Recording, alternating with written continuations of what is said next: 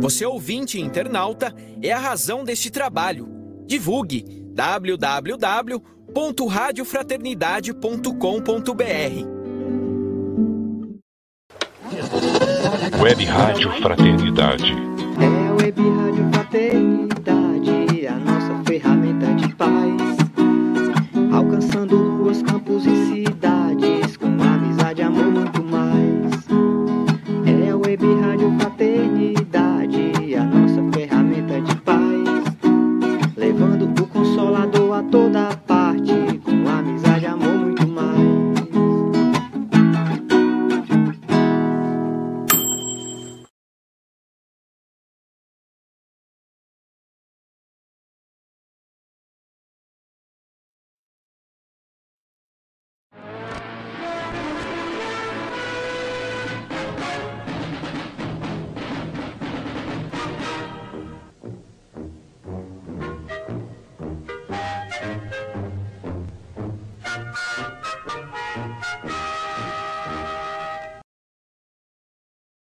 Muito boa noite, ouvintes, internautas em sintonia com a nossa web rádio Fraternidade. Epa, vamos lá, agora sim, ao vivo, ao vivo com você que acompanha conosco mais uma edição desse programa, programa espírita de perguntas e respostas com o nosso amigo Jorge Alahá, que já está ali nos bastidores. Muito boa noite, Divina.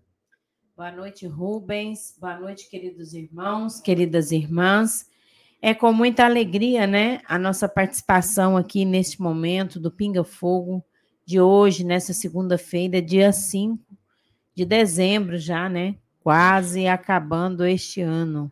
Nossa, nem me fala que eu já fico aqui na expectativa, porque o céu está chegando. Mas daqui a pouquinho a gente faz novamente convite para você participar com a gente do céu. Deixa eu aproveitar aqui e chamar ele. Muito boa noite, senhor Jorge Alarra Canto. Olá, Rubens. Boa Tá noite. para- Oi? Tá com eco? Não. Não, não tá. Então tá bom. Então vai. Olá, Rubens. Boa noite para você. Boa noite, Divina. Boa noite para todos os nossos companheiros que estão ligados conosco hoje aqui. Uma boa noite para todos nós.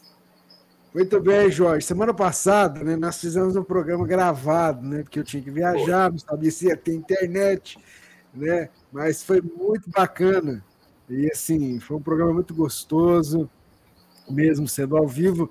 E a gente usou muitas perguntas que estão aqui no banco de perguntas. Então, se você não teve a sua pergunta respondida ainda, tenha paciência, que uma hora ela vai ser trazida aqui para o esclarecimento do nosso amigo Jorge Alarra. Ô Jorge, a gente sempre no começo do programa agradece demais os nossos amigos, né? Da FEB TV, da Rede Amigo Espírita, da TV7, os amigos da Web Rádio Amigo Espiritual, o Espiritismo.net, os amigos do Portal da Luz, da TV Cercal, a Ediluz, o IDEAC, a Casa Espírita Seara de Luz, lá de Guarantã do Norte. Acertei? Ele não tem cola essa. Um abraço para vocês que estão conosco, o pessoal que está ouvindo pela Rádio Fraternidade, o nosso carinho, a nossa gratidão mais uma vez por vocês somarem conosco nesse trabalho de divulgação da mensagem espírita.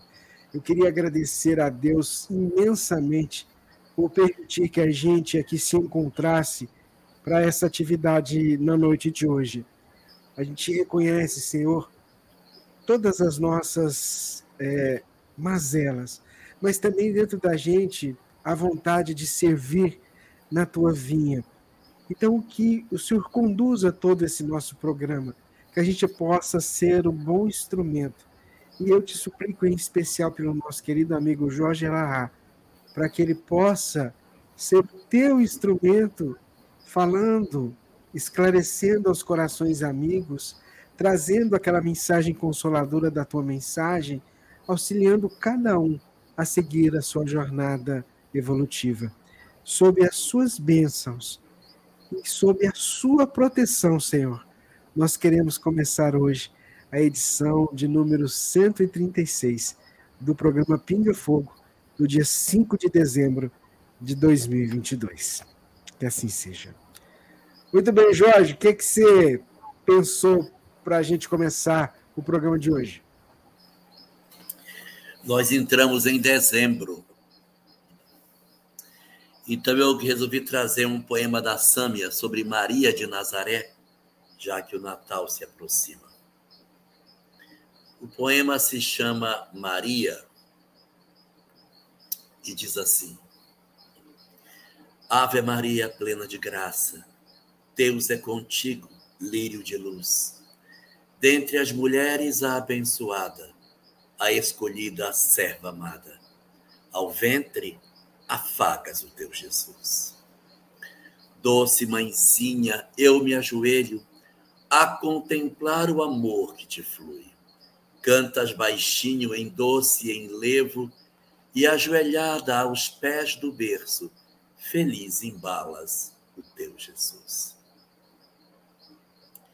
Flor de candura, chegou a hora o mundo clama por nova luz.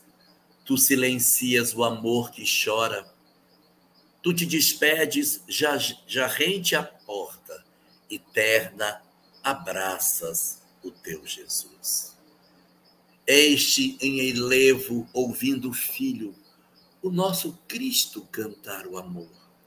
Teus olhos brilham, leve sorriso, tua alma o vela teu carinho e teus pés o seguem por onde for. Mártir serena, rosa ferida, dor que pranteia ao pé da cruz. Beijas ao colo o filho sem vida, como querendo, pobre Maria, voltar à vida, o teu Jesus. Eis-me, mãezinha, por ti revivo, eu ressuscito por te amar. Se deste mundo eu sou o Cristo, no teu regaço sou só teu filho, volta comigo, vim te buscar. Ô, Jorge, fala, quando a gente fala de Maria, fala fundo no coração da gente, viu? É uma. É algo que toca lá dentro mesmo, né? E a Sam é bem inspirada nesse poema que está lá em sagadasalmas.com.br. Fica a dica para você que está aí nos acompanhando poder visitar, poder aproveitar esse mês de dezembro e também, de repente, repassar para outras pessoas, porque essa figura magnânima, né, de Maria. E a gente tem o seminário do Jorge, da Sâmia, aqui com a gente, sobre Maria de Nazaré. A gente vai reprisar nesse mês de dezembro, que realmente toca o coração, o coração da gente. Ô Jorge, vamos lá para a nossa primeira pergunta? Não. Olha isso. Ah, não, então o que, que você quer falar? Não, porque tem uma pergunta da semana passada que eu respondi Ai, errado. Então vamos lá. Então... A pessoa perguntou A, eu respondi B. Então agora eu quero corrigir minha resposta. A pergunta que foi feita é o médium que não trabalha na casa espírita. Ele é médium, mas ele não atua. Se isso pode gerar algum prejuízo. E eu respondi o médium que não estuda. Então agora quero dar a resposta correta um, nós temos uma série de pessoas, uma quantidade muito grande de pessoas que são médiums, mas que não necessariamente serão espíritas. Eu tenho médiums em diversas outras doutrinas religiosas. Tenho médiums católicos, eu tenho médiums protestantes, médiums budistas, judeus, etc. E para que isso? Porque a sensibilidade é da natureza humana. Então, mesmo que esses companheiros não sejam espíritas, eles estão nas suas doutrinas exercendo os seus papéis. Como nós também temos médiums exercendo atividades no mundo profissional. Médicos que são intuídos, advogados, escritores, poetas, que, pela sua mediunidade, prestam um excelente serviço à humanidade, sem que necessariamente estejam vinculados ao centro espírita. Então, eu tenho médiums em outras doutrinas e tenho médiums em outros ambientes que não são sequer ambientes religiosos. E eu também tenho médiums no ambiente espírita. Os médiums do ambiente espírita também não necessariamente deverão estar obrigatoriamente participando de grupos mediúnicos. Eu posso ter médiums, até ostensivos, que eles, ah, embora ostensivos, não participam de grupos mediúnicos. Mas por que não? Porque não se sentem chamados, não se sentem tocados, porque não se sentem sensibilizados para a tarefa como dizia o nosso saudoso ex-presidente da Federação Espírita Brasileira, não existe espaço no movimento espírita para o servidor constrangido. Ninguém pode ser constrangido a qualquer tarefa por uma determinada característica que tenha. Não é porque que eu sou professor que eu tenho que trabalhar na evangelização. Não é porque eu sou médium que eu tenho que trabalhar na mesa mediúnica. Este deve ser um processo natural, em que o indivíduo se sente chamado para essa, essa atividade. Não se pode, de repente, considerar que o trabalho de atuação de alguém numa mesa mediúnica seja considerado de maneira muito rasa. É médium ostensivo? Vai para a mesa. O esperado é que seja, mas isso não pode ser tido como uma condição inamovível, inarredável, e o contrário também é verdadeiro. Pessoas que não são médiums ostensivos e que participam da reunião mediúnica gostam, se interessam, são bons passistas, bons doutrinadores, atuam de maneira muito interessante no ambiente da reunião mediúnica. Então você tem aí um cenário com várias situações. Médiums em outras doutrinas, médiums fora de doutrinas em outros ambientes profissionais, médiums que são espíritas, mas que não estão na reunião mediúnica, médiums que são espíritas estão na reunião mediúnica e não médiums que estão na reunião mediúnica. Então, todos têm espaço, a gente não pode é, constranger as pessoas, mas tentar entender a razão pela qual determinados indivíduos não querem. Às vezes tem medo, tem bloqueio, possuem sonhos perturbadores, e as pessoas têm direito direito a ter própria condição de escolha.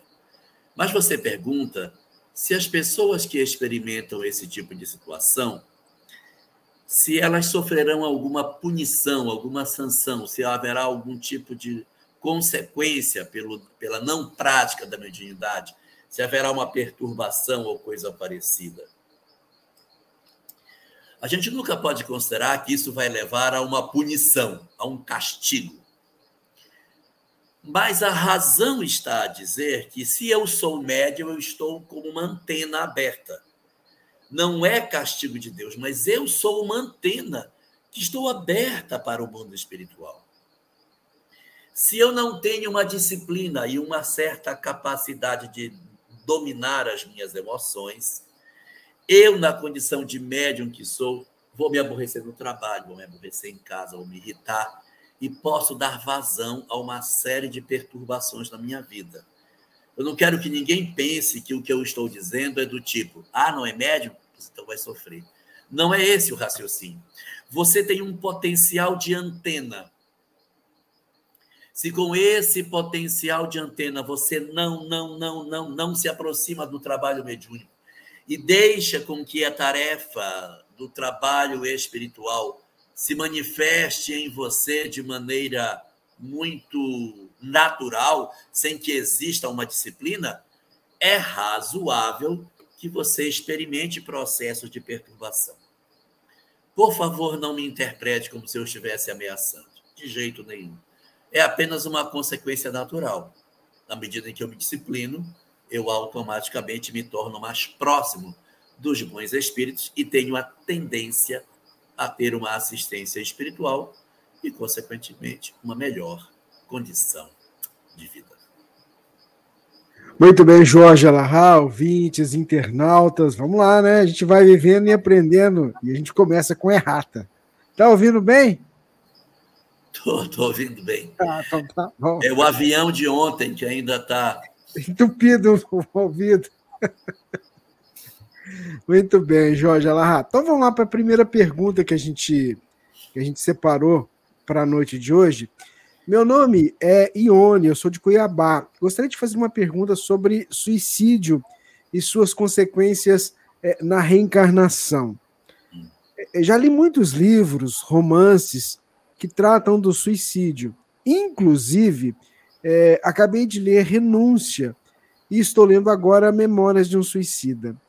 Por que, que os suicidas nascem com alguma sequela, seja física ou mental?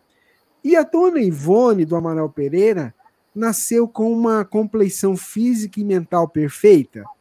Foi em razão do compromisso reencarnatório que assumiu como médium e escritora? Muito bem. É, de fato, a literatura espírita nos remete a uma percepção de que, de maneira bastante típica, o suicida tende, numa encarnação seguinte, a apresentar algum tipo de sequela física, espiritual, física, mental, ou as duas juntas, quando ele se insere aí nesse, nesse contexto, né? Aí a literatura espírita diz o seguinte: que algumas circunstâncias, não são todas, mas algumas circunstâncias, quando o espírito que é suicida, ele cometeu um delito e ele está profundamente incomodado com a perturbação daquilo que ele fez, ocorre um fenômeno chamada, chamado encarnação quase que imediata. Ele está no mundo espiritual, cheio de culpa, cheio de dores, então ele vai para a encarnação no mundo físico, não para viver uma encarnação, mas para que ele deixe no corpo físico boa parte das emoções equivocadas que ele possui. Quando isso acontece, o que, é que a gente vai perceber? O indivíduo renasce sequelado física, mentalmente, existências curtas, profundamente afetado, vive poucos anos, desencarna, volta para o mundo espiritual para uma nova existência em melhores condições físicas e mentais para a nova atividade. Então, quando você diz que os suicidas têm essa característica de uma uma sequela após o, o, suicídio, sim, isso é possível, bem, bem esperado, exatamente por conta do trauma que o espírito sente. Não é Deus que determina, é o próprio espírito que no interior do seu eu diz: Eu carrego tanta culpa que eu preciso me resolver disso. Então, ele pode passar por uma existência curtinha, logo após o suicídio, para depois voltar ao trabalho de exercício. Dona Ivone do Amaral Pereira realmente não passa por essa circunstância. Ela renasce num corpo razoavelmente saudável. E o que você comenta é, sim, a razão pela qual existe no planejamento reencarnatório uma aposta nos indivíduos, em que determinados espíritos, pelo progresso que podem realizar diante das potencialidades que possuem, eles podem renascer em condições orgânicas melhores do que eles mereceriam, pela aposta que é feita de que ele vai conseguir dar certo nessa dinâmica do desenvolvimento da vida orgânica que ele tem. O que a gente sabe dessa situação é que esse processo, que é bem tratado na obra O Pensamento de Emmanuel, com o nome de predisposições mórbidas, mostra o abrandamento das dores em função do compromisso que o espírito estabelece. Uma boa parte de nós está nessa condição. É isso que justifica, em mesas mediúnicas, os obsessores dizerem: mas ele não podia estar saudável, ele não podia estar com esse corpo saudável, ele teve todo torto. E por que não veio? Porque, de certa maneira, encontrou-se áreas que ele possa servir que vai compensar os equívocos do passado. Então, dentro desse capítulo das predisposições mórbidas, o espírito nasce fisicamente saudável, embora o espírito ainda doente. Se o espírito não se renovar, as doenças que estão armazenadas eclodem no corpo e ele tem uma, um término de existência bastante complicado. Mas, se ele mudar, se ele se transformar, ele consegue curar de dentro para fora e as doenças que poderiam acometê-lo não se manifestam, porque o perispírito teria se transformado no tempo em que ele teria renovado as suas atitudes. Resumidamente, suicidas sim trazem consequências do passado, experiências que levam a encarnações, muitas vezes, com sequelas físicas e mentais, mas, de acordo com a situação de cada um, pode renascer com um corpo saudável pela aposta que se faz de que eles serão capazes de realizar. O que não afasta a vida tormentosa que Dona Ivone teve. Solidão, pobreza, abandono. Você já imaginou? Olha só, Rubens. Ela começa a receber as páginas de memória de um suicida quando tem 26 anos.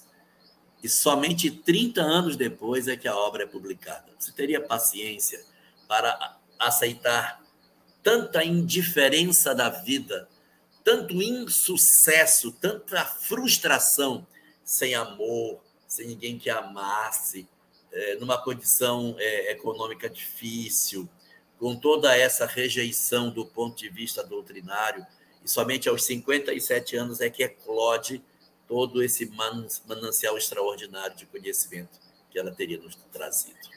E, a vida não foi fácil, né, Jorge? Porque é, até teve problema de quase ela quase ela foi considerada morta quando criança, Sim. né? O problema da catalepsia, né? Teve então, 29 assim, dias. Teve 29... um outro com 8 anos. Exatamente. Quando você vê, você percebe que a jornada não não foi fácil, né? Às vezes as pessoas, é igual assim, as pessoas veem, veem a Dona Ivone, vem o Chico, veio o Divaldo, acham né, que, que é tudo simples, né? Que são coisas boas, mas é, não é fácil, não é fácil. Ô, Jorge, a Divina já separou, já separou. Você me escreve as coisas aqui no chat, viu, viu Jorge? Coitado. Mas vamos lá, vamos seguir. Que aqui também não dá fácil, não. Tá muito bom. Divina, a próxima pergunta para o Jorge. É, realmente, né? Não tem privilegiado nesta, nesta vida. Todos nós, né? É, eu tô vendo que eu nem tô aparecendo aí. Agora eu tenho um, um microfone aqui. O Rubens está arrumando devagarzinho. Divina, você tinha um microfone. eu que arrumei um pedestal lá. Ele arrumou você. um braço aqui, eu estou tentando me. E ela não fica adaptar. Precisa, precisa segurar ali, entendeu? Agora Isso. vamos colocar uma câmera bem de frente para a Divina daqui a pouco. Então tá. Ó, a pergunta é de Nid. Boa noite, irmãos. Eu quero perguntar por que tenho depressão há 28 anos, síndrome do pânico, muito medo. Tomo remédio há 28 anos, nunca fico bem. Cada dia que passa fica mais fácil para mim Fica mais difícil, no caso, para mim. Eu queria saber por que tanto tempo, mas nunca fico bem. Tantos remédios já tomei, tomo e manda, não saio de casa porque tanto medo. Estou passando um momento muito difícil da minha vida, na minha família. Tem um ano que meu pai faleceu. Aí eu pergunto a Deus, por que tenho esse pânico para tudo e não tenho uma resposta? Nunca fui feliz e não sou. Penso em muitas coisas ruins, porque vivo dando trabalho para minha família, pelos meus problemas de depressão. Já estou sem forças, é, desorientada. Eu só queria uma resposta, entender tudo isso que estou passando. Quero ser feliz um pouco, porque não só me desculpo e é um desespero tudo isso. Jorge, eu queria dizer, esse caso que a Divina traz pode ser o caso de muitas outras pessoas que, que enfrentam algo semelhante. Então, eu queria que, se possível, você também pudesse dirigir não só esse ouvinte, mas a cada uma das pessoas que estiverem nos assistindo agora ao vivo ou depois, sintam-se contemplados com a fala do nosso querido Elahá. É, na verdade, é, a vida na Terra ela traz algumas oportunidades de encarnação que são marcadas por muitos sofrimentos. Tem alguns indivíduos que passam na Terra um conjunto de dores menores, e há outras pessoas que passam na Terra um conjunto de dores maiores. E os, as dores que você relata, elas são muito graves, porque elas falam de uma tristeza profunda, de 30 anos de dor, de tentativa de equilíbrio,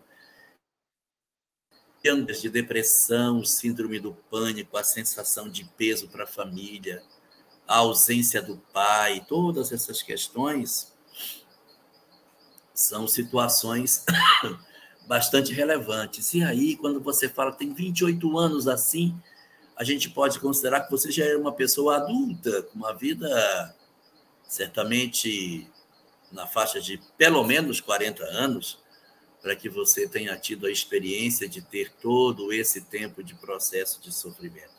40, 45 anos. Então, é uma existência que já transcorreu dentro dessa perspectiva. Alguns têm uma experiência de sofrimento menor, outros uma experiência de sofrimento maior. Esses sofrimentos, a gente precisa saber se eles estão na vida presente ou se eles estão na vida passada do jeito que você coloca, da forma como você está se expressando, a sensação que se tem, e eu posso estar errado, é que não existem causas no presente para essa sua situação.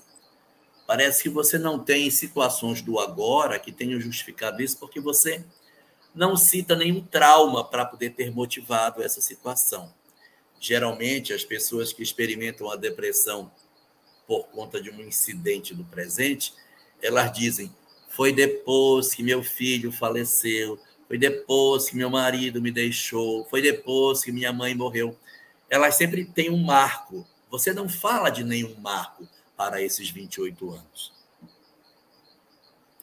Isso leva à sensação de que você é uma alma triste, de que você já teria renascido dentro dessa perspectiva de ser uma alma angustiada diante das dores do mundo que o Espiritismo tem a dizer para nós sobre isso? O que o Espiritismo nos conta é que nós não somos espíritos nascidos juntos com nossos corpos. Nós somos almas muito antigas. Possuímos histórias multimilenares, possuímos erros e acertos. E esses erros e acertos, eles se refletem no nosso futuro. E às vezes, você vem de uma história do passado que é uma história de dores, de tropeços, em que você traz dentro de si uma tristeza profunda que não tem a causa no agora, uma tristeza profunda cuja causa está no ontem, está no passado. Como estaria encarnado hoje uma criatura que no ontem tropeçou em diversas pedras e somente no mundo espiritual disse: Meu Deus, por que fiz o que fiz? Por que deixei passar as oportunidades que deixei? Por que fiz perversidades com as pessoas que me amaram? Por que fui tão cruel com aqueles que estavam perto de mim? Por que fui tão ingrato com as pessoas? Porque de repente eu desisti da minha própria vida e cortei cortei o fio da vida. Por que, que eu fui uma pessoa perversa que tem uma história de crimes dentro de mim? Por que, que eu sofri o abandono? Por que, que a minha vida foi marcada por tantas dores? Então, nós somos muitas vezes almas que trazemos histórias muito tristes do passado. Mas a gente precisa renascer. Sabe por quê? Porque quando a gente está no mundo espiritual e está triste, é difícil tirar a pessoa do estado de tristeza. Porque lá ela fica triste, triste, mas muito triste. Ela não consegue esquecer o mal que ela fez, o mal que fizeram a ela, as oportunidades que ela perdeu, os equívocos daquilo que foi cometido. Porque às vezes a gente é triste por coisas que nós fizemos. E de outras vezes, nós somos tristes por aquilo que os outros nos fizeram. Guardamos mágoa, tristeza, até ódio das feridas que os outros nos causaram. Ficamos no mundo espiritual num processo de dor tão profundo, de tanta tristeza, que os espíritos a nosso benefício dizem: precisamos fazer algo para anestesiar nela ou nele as lembranças angustiosas do passado que não lhe deixam ser feliz. Então, dentro dessa perspectiva, o que fazem os espíritos? Vamos reencarná-lo. Qual a vantagem de reencarnar? O esquecimento do passado. Porque nós temos uma lembrança das coisas, nós temos uma memória daquilo que nos aconteceu e essa memória é como se fosse um livro que eu ficasse lendo e relendo o tempo todo. E eu não consigo esquecer, porque toda hora eu estou relembrando, estou relendo, estou repensando. Então, os espíritos, a nosso benefício, promovem a reencarnação. A reencarnação, ela faz o quê? O esquecimento do passado. Você não consegue mais abrir o livro, porque o esquecimento do passado, o novo corpo que você recebe, ele abafa as memórias. E a gente não consegue mais ter acesso. Não consigo lembrar o porquê eu sou triste, mas sei que sou triste. Então, é uma oportunidade para que você saia do estado de tristeza. É uma é uma tentativa de terapia para as almas tristes. Então a gente renasce. Mas não renasce feliz. Dizemos assim: eu não sei porquê mas no fundo da minha alma eu sou uma pessoa triste. Eu sou uma pessoa triste. E quando a gente sai por essa perspectiva de que nós somos pessoas tristes, a gente não consegue escrever o que sente. Mas assim, eu vou para as festas e nada me alegra. Eu estou na convivência com os outros, mas isso não me traz alegria. Quando alguém diz que me ama, eu não acredito. Quando algo de bom me acontece, eu digo, daqui a pouco vai dar errado de novo. Eu estou contaminado com o pelo pessimismo estrutural que vai lá no fundo da minha alma e não permite que eu me alegre. E onde a doutrina espírita pode nos socorrer? Primeiro, nos informando que somos almas marcadas para sermos felizes. Que temos um encontro com a felicidade, que o nosso destino não é a tristeza. O segundo é dizer para nós que essa encarnação que temos é exatamente para fazer uma quebra, uma ruptura nesse processo de tristeza que nós possuímos. E aí dizemos: como se eu não consigo sair da minha tristeza? Como que eu vou sair? E a melhor estratégia para que a gente consiga vencer os processos angustiosos que a tristeza nos produz é esquecendo das nossas próprias dores para que a gente consiga acessar a dor dos outros. E esquecendo do meu próprio sofrimento, eu terei muito mais condição de encontrar o meu próprio equilíbrio. A receita apresentada pela doutrina espírita para libertar as nossas almas desse processo de sofrimento é a busca do outro, a preocupação com o semelhante, o envolvimento com a história daquela outra pessoa. Então, na hora que a gente se move de dentro de si para cuidar de outro, quando nós fazemos esse movimento, nós estamos desconectando, pelo menos por um momento, da nossa própria dor. Então, a caridade é o grande instrumento de salvação das nossas almas tristes. Meu aconselhamento para você: engaje numa tarefa assistencial da Casa Espírita. Atue num trabalho de construção de enxoval, de produção de material para as pessoas que são carentes Ainda que por entre lágrimas e tristezas você tenha que fazer os seus trabalhos artesanais para a composição dos enxovais ou de outras opções de doação que o Centro Espírita possua, nessa hora que você está fazendo isso, ainda que por entre lágrimas, você está esquecendo de si mesma e está podendo perceber que você é útil. Sim, nós não somos somente tristeza, nós também podemos ser úteis às pessoas. Quando a gente encontra um processo de depressão muito difícil, como esse que você apresenta, a gente percebe que para que a gente consiga sair desse estágio, a gente vai precisar necessariamente mudar o nosso padrão de vida. Pelo que deu a entender, pelo que você fala, você já está usando medicação. Está usando medicação. Isso é muito bom, não pode abandonar mas precisa mudar a história de Precisa encontrar novos propósitos positivos. A gente não avança olhando apenas para trás.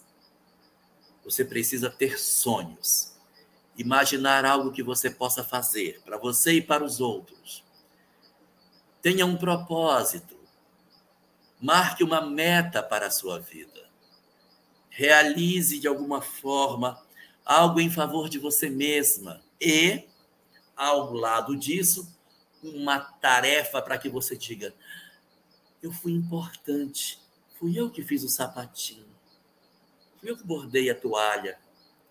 Não sei bordar, não sei tecer, fui eu que preparei a embalagem. Eu participei da felicidade dessa mãe. Assistir à felicidade dos outros, produzida por nós, produz uma descarga de uma substância essencial na nossa vida, chamada ocitocina, o hormônio do bem. Uma descarga que a gente só sente quando está fazendo algo pelo próximo. Pense por essa via e faça um esforço, às vezes não é fácil. Ligue para alguém do grupo da casa e diga assim: venha me buscar, porque sozinho eu tenho dificuldade de ir. Eu sinto muito desânimo para ir só Passa na minha casa, por favor, e me leva. Ainda que eu diga que eu não quero ir, me leva. Faz parte da minha terapia. Eu preciso sair do marasmo da minha inatividade. Eu preciso descobrir que eu posso ser útil. Aí a encarnação vai ter um propósito lindo que vai desconectar você com os sentimentos de agora e fazer com que você consiga novos horizontes para a sua existência. Mas isso não é tão incomum, viu? Existem muitas pessoas que passam por esse drama. A diferença é que muitas delas mergulham no fosso da sua própria dor e não conseguem sair. E pela doutrina espírita, você está tendo uma oportunidade enorme de ter um grupo de pessoas que vão apoiar você nesse trabalho, resgatar você. Por isso que os grupos de trabalho são tão importantes. Sozinho, ah, fazer enxoval sozinho, não fazer. Mas o grupo faz, o grupo leva você, o grupo traz você, o grupo insere você, o grupo motiva você e avança a sua condição que você está hoje para uma situação melhor. Pense nisso e pense na possibilidade de se doar para realizar o processo de cura da sua própria alma. Muito bem, Jorge, ouvintes, internautas que acompanham conosco o programa Pinga Fogo, edição 5 de dezembro de 2022. Chegou para a gente uma pergunta, Jorge, é, talvez é, nesse, nesse mesmo sentido que você estava tava comentando, porque também é um drama. O Ângelo nos escreveu aqui no chat perguntando o seguinte: é, o meu filho foi um jovem exemplar. A cidade ficou em luto com a sua trágica morte. Ele foi brutalmente assassinado. Ele estava trabalhando, prestando serviço à sociedade, tinha um coração bom. O que, a gente poderia dizer para o Ângelo? Ele não fala a data, né, não fala quando, mas imagino que seja recentemente. O que a gente poderia dizer, Jorge, para o nosso irmão Ângelo? Que talvez nem seja espírita, né, Jorge? Ô, oh, Ângelo, a doutrina espírita, ela trata a vida terrena como se ela não fosse a única dimensão que nós temos. Então, ela não enxerga que, de repente, os nossos filhos, quando morrem, eles desaparecem. A doutrina espírita enxerga todos nós como espíritos, que existíamos antes do corpo, existimos durante a existência física e vamos continuar existindo depois a desencarnação de um filho, embora seja uma dor terrível, amarga demais, certamente a mais amarga de todas as dores que a criatura humana possa experimentar na Terra, apesar de todas essas circunstâncias, ela é, na verdade, uma situação na qual esse processo de sofrimento que a gente está atravessando, ele encontra um entendimento na doutrina espírita pela percepção de que os nossos filhos existirão depois, ou seja, eles vão continuar existindo. Nossos filhos desencarnados vivem. E além de viverem, nós também viveremos. Nós nos reencontraremos. Nós teremos a oportunidade de novamente nos vermos e dizermos que nos amamos. E pelo processo da reencarnação, nós iremos nos reencontrar muitas outras vezes porque a morte não tem poder sobre, ah, o, sobre o amor. O amor é a força maior do universo. E não existe, portanto, nada, nada que possa deter o amor entre as criaturas. Nossos filhos desencarnam, tornam-se espíritos, continuam a participar das nossas vidas, a visitar os nossos lares, a estar presentes nas nossas festas, nos nossos momentos de alegria e também nos nossos momentos de tristeza. E quando nós desencarnarmos, eles estarão lá para nos recepcionar para esse nosso momento de retomada no mundo espiritual. Mas o que dói em você não é somente a ausência do filho, é a forma brutal como tudo aconteceu. O que o Espiritismo nos fala é que a desencarnação, a morte, ela é um fenômeno extremamente relevante na vida da pessoa para que seja fruto do acaso. Então, não é razoável nós imaginarmos que aquilo aconteceu como fruto do acaso. Não era para acontecer. O que o Espiritismo nos fala é que determinados indivíduos eles renascem para terem uma existência mais curta, desencarnarem aos 20 anos, 22, 25, 28 anos. Nossa, mas é muito jovem. Mas eles renascem dentro dessa perspectiva de estarem na Terra por um período de tempo curto. E eles irão então desencarnar. Qual a estratégia para desencarnar? Pode ser uma doença, pode ser um acidente de trânsito, pode ser um assalto, pode ser uma queda de um lugar. Então, o método pelo qual os nossos filhos eles vão partir de volta para o mundo espiritual vai depender das circunstâncias que se apresentam. Se o seu filho desencarnou numa idade jovem demais, o que a doutrina espírita nos aponta é que, muito provavelmente, esse companheiro tinha, evidentemente, uma programação para uma existência curta, as chamadas mortes prematuras. Uma existência curta, na qual, em função das nossas dificuldades, das nossas, dos nossos dramas, a gente, quando se deu conta, ele desencarnou. Poderia ser por outra via? Poderia, mas aquela janela de tempo em que desencarnou era exatamente a prevista para que ele voltasse para o mundo espiritual. Não era necessário que fosse pelo, pelo, pelo assassinato. O indivíduo que comete esse crime se inscreve nas leis de Deus e vai responder. De forma alguma estamos abonando a ação que ele fez. Ela tem que ser, evidentemente, alcançada pela lei. E ele tem que ser, evidentemente, responsabilizado. Muito provavelmente por latrocínio, não sei, pelo que eu deu a entender é é uma pena bastante severa. Então, nós vamos perceber aí que nós não estamos abonando o crime feito. As pessoas terão que responder na extensão do, do equívoco que cometeram. Agora, nós, como pais, nós temos que cuidar de alguns elementos. O primeiro deles é ter a certeza de que os nossos filhos continuam vivos. Isso é fundamental para acalentar os nossos corações. O segundo é saber que nós nos reencontraremos porque o amor é maior do que. O terceiro é entender que na programação espiritual ele partiria nessa época e que o incidente foi apenas um instrumento para que isso acontecesse. E além de todas essas coisas, coroando todos esses processos, promover em nós a capacidade de retomada das nossas existências. Porque se nós mergulharmos fundo no ódio, no desejo de vingança, ou em algum outro sentimento desse tipo, e fazer justiças com as próprias mãos, nós vamos nos inscrever na lei de causa e efeito, como esse rapaz já se inscreveu. Se ele cometeu o delito, a responsabilidade é dele.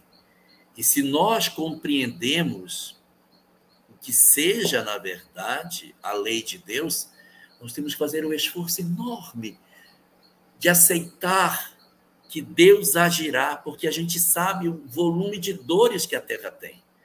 O volume de dores, de sofrimento, de desequilíbrios que a Terra possui são as consequências dos erros do homem, do ontem e do hoje.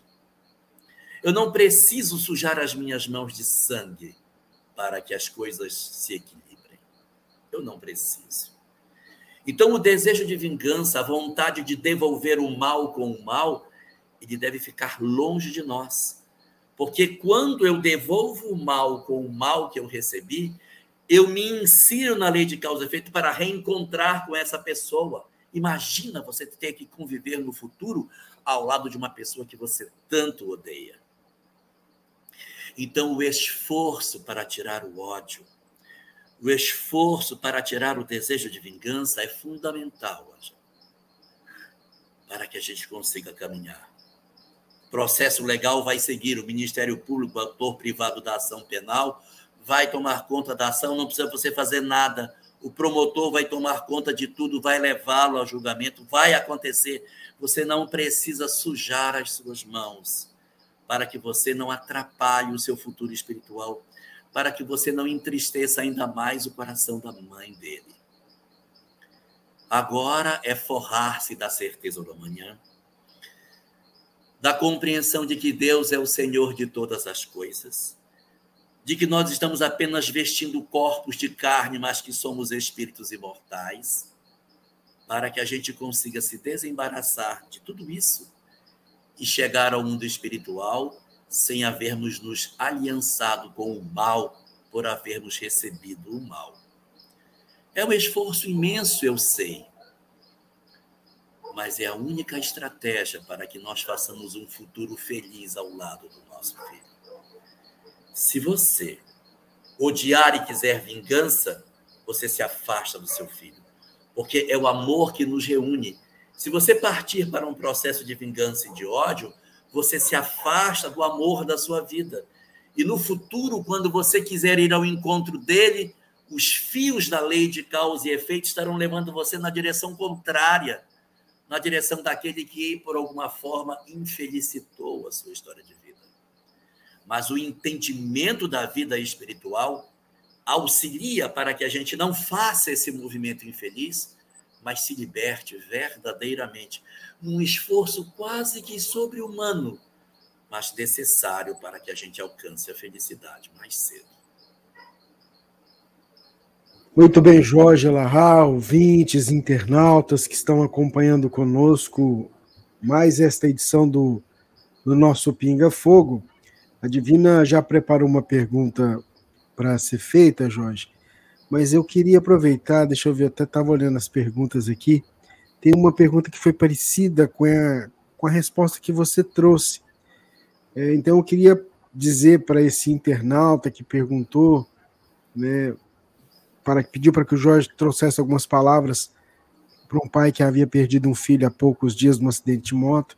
Acho que essa resposta que o Jorge trouxe também serve para acalentar o coração que certamente fica em aflição, faz parte, né? Mas uma certeza é que a gente está junto aqui vibrando para que para que Deus possa ir confortando o coração de cada um de nós que passa por dificuldades e por esses desafios. Você que está nos acompanhando, Jorge e a Sama, a passaram por algo semelhante. Ele já contou aqui para a gente no Pinga Fogo que é uma situação difícil realmente. A perda de um filho, de uma filha, de um ente querido, não é fácil, né? dói, mas é preciso prosseguir. Divina, a próxima pergunta. A próxima pergunta é de Glorita é, do Campo de As. Ela mora lá na Espanha, em um local onde não há casa espíritas, casas espíritas. Há alguma maneira de eu começar a praticar a mediunidade sozinha, Jorge? Olha, o livro dos médiuns não recomenda a prática da mediunidade sozinho todas as obras que tratam sobre essa questão do desenvolvimento da mediunidade, da educação mediúnica, elas sugerem a participação nossa dentro de um grupo mediúnico, para que seja mais seguro, porque você sozinha, você não vai ter ninguém para te orientar, para dizer, olha, esse caminho é melhor, esse caminho aqui é melhor. Então, o mais adequado é que você não, não desenvolva a mediunidade só, não. Isso não impede que você ore, você faça seus momentos de meditação e de oração em que você peça pelo mundo, faça orações mais longas em que você peça pelo mundo, pelo planeta, vibre pela terra e doe seus fluidos, promova alguma coisa em termos de socorro espiritual, sem que necessariamente tenha que ter uma comunicação mediúnica associada a esse ato. A gente realiza um pouco da nossa atividade mediúnica, mas sem a comunicação, porque se eu estiver dando a comunicação, quem vai tomar conta de mim? Quem vai orientar meu trabalho? E se eu me perturbar? E se eu me fascinar? E se eu me fanatizar? Então eu preciso estar num grupo, porque o grupo vai dando a medida, não, esse caminho não está correto. Por isso que a gente evita a comunicação de maneira solitária mas nada impede que você faça, assim, um trabalho de, de socorro a si mesma a partir da oração, da meditação, em que você trabalha pelos outros e, ao mesmo tempo, trabalha por si própria, exercendo tanto quanto possível trabalho de equilíbrio das suas emoções. Muito bem, Jorge, ouvintes, internautas. Vamos seguindo aqui com o Pinga Fogo, Jorge. Tem uma pergunta da Cristina Nunes. E a dúvida dela é, é a seguinte, Jorge. O perispírito de quem mudou de sexo se modifica? O esperado é que sim, porque o perispírito ele tem como conceito a ideia de como a pessoa acha que ela é. Se eu estou encarnado num corpo masculino, mas eu acho que eu sou uma mulher, não me aceito no corpo que eu tenho e faço até alterações físicas no meu corpo para me adequar a uma condição feminina, o lógico é que esse perispírito vá assumindo contornos femininos, porque o perispírito representa aquilo que eu penso que sou. e automaticamente, mesmo eu tendo reencarnado num corpo masculino, ao me desembaraçar do corpo e voltar para o mundo espiritual, eu tenderei a apresentar uma morfologia feminina, porque é assim que eu me creio ser. Muito bem, Jorge. A Divina está ali pegando a próxima pergunta. Você quer tomar uma água? Eu não te perguntei. Eu aceito. Então vai lá tomar água que eu seguro já já. Enquanto o Jorge vai lá buscar água, a Divina pega a próxima pergunta. Queria aproveitar e convidar você para ir ou para vir com a gente para o céu 2023. Depois de dois anos no formato virtual, retornaremos presencialmente com o calor fraterno e a possibilidade de rever os nossos amigos. Acompanhe agora o vídeo chamado do 6 Congresso Espírita de Uberlândia, Céu 2023. Planetas, estrelas, sistemas um universo até agora desconhecido, infinito. Nele temos o planeta Terra, uma das moradas do Pai.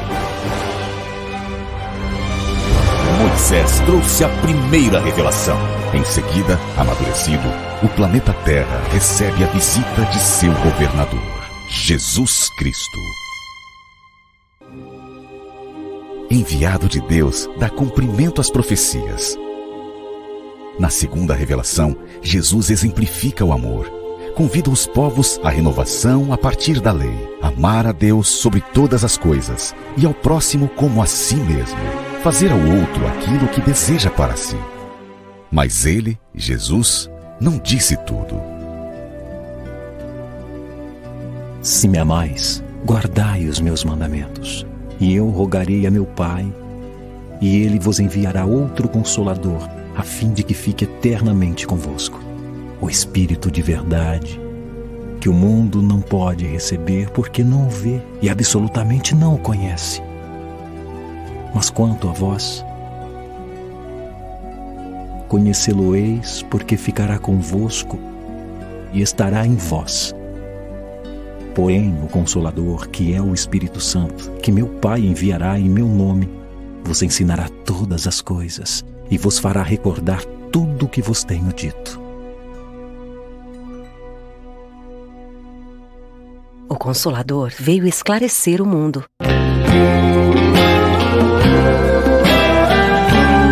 Os Espíritos do Senhor, que são as virtudes dos céus, qual imenso exército que se movimenta ao receber as ordens do seu comando, espalham-se por toda a superfície da terra e, semelhantes a estrelas cadentes, vêm iluminar os caminhos e abrir os olhos aos cegos. Em tempos de perturbação no mundo, de guerras, intolerâncias, divisões, violências, surge em 18 de abril de 1857, sob a cidade Luz, Paris, na França, o despertar de uma nova era para a humanidade.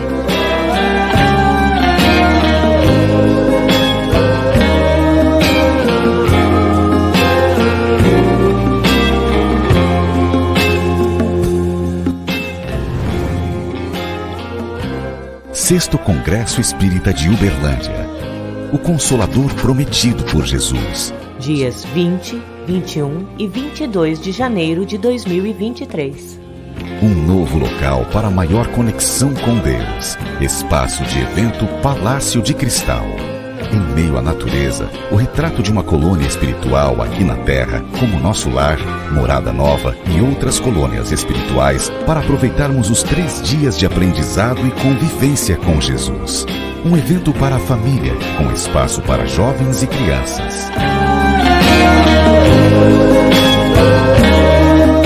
Nunca temais. Eu seguirei convosco e vos aguardarei por todo o sempre. Sexto Congresso Espírita de Uberlândia, o Consolador prometido por Jesus. Aguardamos você. Realização Web Rádio Fraternidade.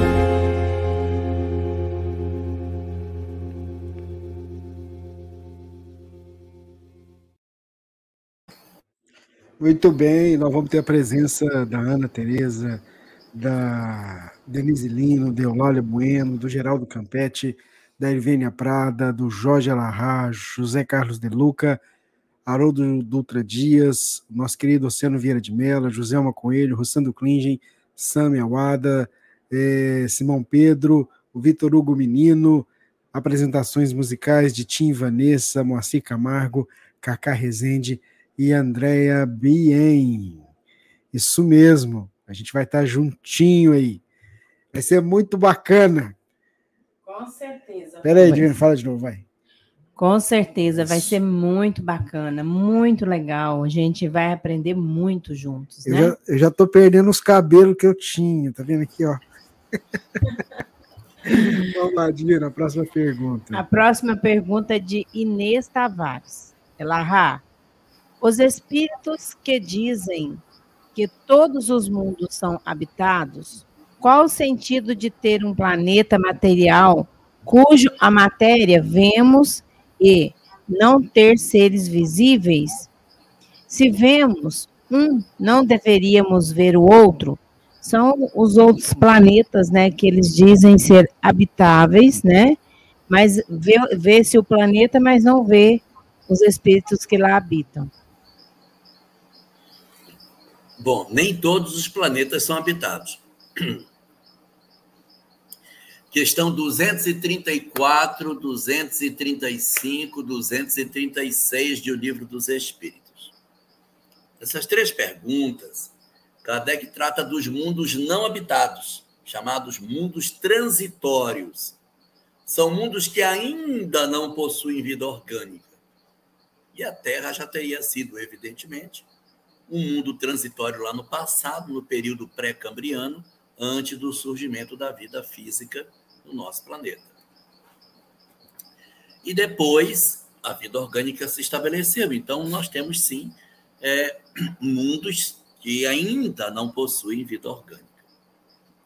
Com relação a essa não percepção sobre aquilo que a gente esperava encontrar, é importante nós observarmos que não necessariamente a forma como a vida se expressa tem que ser exatamente a mesma em todos os lugares do universo. Aqui nós estruturamos a vida em cima de uma proteína fosfatada, DNA. E será que tem uma outra forma de organização da vida em outro lugar? Que compõe a vida de uma maneira diferente daquela que nós estamos acostumados a ver? Nós teríamos que aguardar para poder ter uma certeza maior sobre isso. Agora, evidentemente, não está isento de nós encontrarmos mundos onde a estrutura física desses mundos é exatamente igual à nossa. Mas para isso vai ter que ter água na condição que nós temos, oxigênio na condição que nós temos, porque tem que ter água potável e tem que ter oxigênio em quantidade como o nosso planeta possui, uma gravidade semelhante à nossa, para que a vida possa se estabelecer. Então, são condições que a gente não vai encontrar com facilidade em outros mundos, mas o universo é infinito, não é difícil imaginar que existam muitos mundos com a mesma condição da Terra. Como também não é difícil imaginar que outras formas de organização da vida também possam se estabelecer. Então, a gente precisa considerar esses fatores. E sem entrar numa visão de teoria conspiratória, a gente não sabe se o que mostram para nós é a verdade, né? A gente não sabe se o que estão mostrando para a gente são exatamente o que de fato foi encontrado. Então, tem todas essas variáveis. Existem mundos parecidos com a Terra, que vão ter uma condição de vida semelhante à nossa, mas tem que ter água potável. A temperatura do planeta tem que ser igual à nossa, para a água não estar congelada nem ter volatilizado. Tem que ter uma gravidade semelhante à nossa para facilitar o processo de agregação da vida como temos aqui. Uma gravidade muito maior vai trazer consequências para o tamanho dos seres. E a mesma coisa também com relação à quantidade de, de oxigênio. Se não tiver oxigênio, hum, vai ser bem difícil que a gente consiga manter é, a nossa condição de vida como temos agora. E, além disso, existe o aspecto de que, às vezes, né, a ciência acaba descobrindo algumas coisas e retarda a divulgação disso para o mundo, para que o mundo possa ter melhores condições de absorção desse conhecimento. Muito bem, ouvintes, internautas que acompanham a nossa edição do Pinga Fogo. Vamos lá, 5 de dezembro de 2022. Tem uma pergunta que chegou para a gente aqui, Jorge, que é a seguinte: Estou com uma questão muito triste. Meu marido está desacreditado da vida, perdeu a alegria da vida, sem carinho com, a nossa, com as nossas quadrigêmeas de 13 anos. Nosso casamento está abalado. O que fazer? Somos espíritas, fazemos o culto do evangelho no lar, mas está pesado. Já não sei mais como lidar com ele, como ajudar. Agora, ele quer se afastar de toda a família. O que a gente pode dizer para nossa irmã Jorge?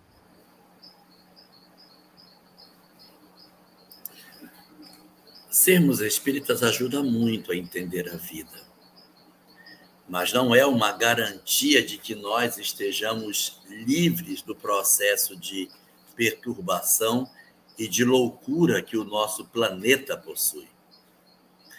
Então, mesmo nós tendo esse conhecimento espiritual todo, mesmo sabendo de tudo o que sabemos, existirá situações em que as nossas existências estarão, de certa maneira, sequeladas pela nossa dificuldade de lidar com processos que às vezes não vêm do agora, vêm do ontem, são do passado. Se a família, como colocada, é uma família espírita, ela tem condições de encontrar alguns instrumentos que são muito importantes nesse processo. Então, por exemplo, é, o culto do evangelho no lar já está sendo feito, a família já sabe dessa ferramenta, já conhece esse instrumento para o equilíbrio da família, mas precisa, evidentemente, trabalhar não somente o culto do evangelho no lar, mas fazer uma asepsia doméstica. Cuidar das conversas, cuidar do desânimo, cuidar da tristeza, trazer para casa um hálito de vida. É importante que seu marido esteja atendido com medicação, viu? Importante a ida de um terapeuta que certamente, em função do que você está colocando, vai convidá-lo ao uso de uma, uma, uma, substância química qualquer, vai ser muito importante para que ele se equilibre. Então, aí o que eu recomendaria a você, já que são espíritas, seria o seguinte: ponto número um, não descurar do culto do evangelho no lar. Não descurar disso se for até o caso, amildar as reuniões, fazer duas vezes por semana, três, não, não há contraindicação. Segundo ponto que eu recomendaria, o terapeuta, para ver se ele apresenta algum tipo de substância, algum tipo de medicamento para ajudá-lo no equilíbrio dele. Ponto seguinte, apresentar na casa um processo de harmonização evitar brigas, discussões, coisas do tipo, para que a gente possa ter mais, mais serenidade.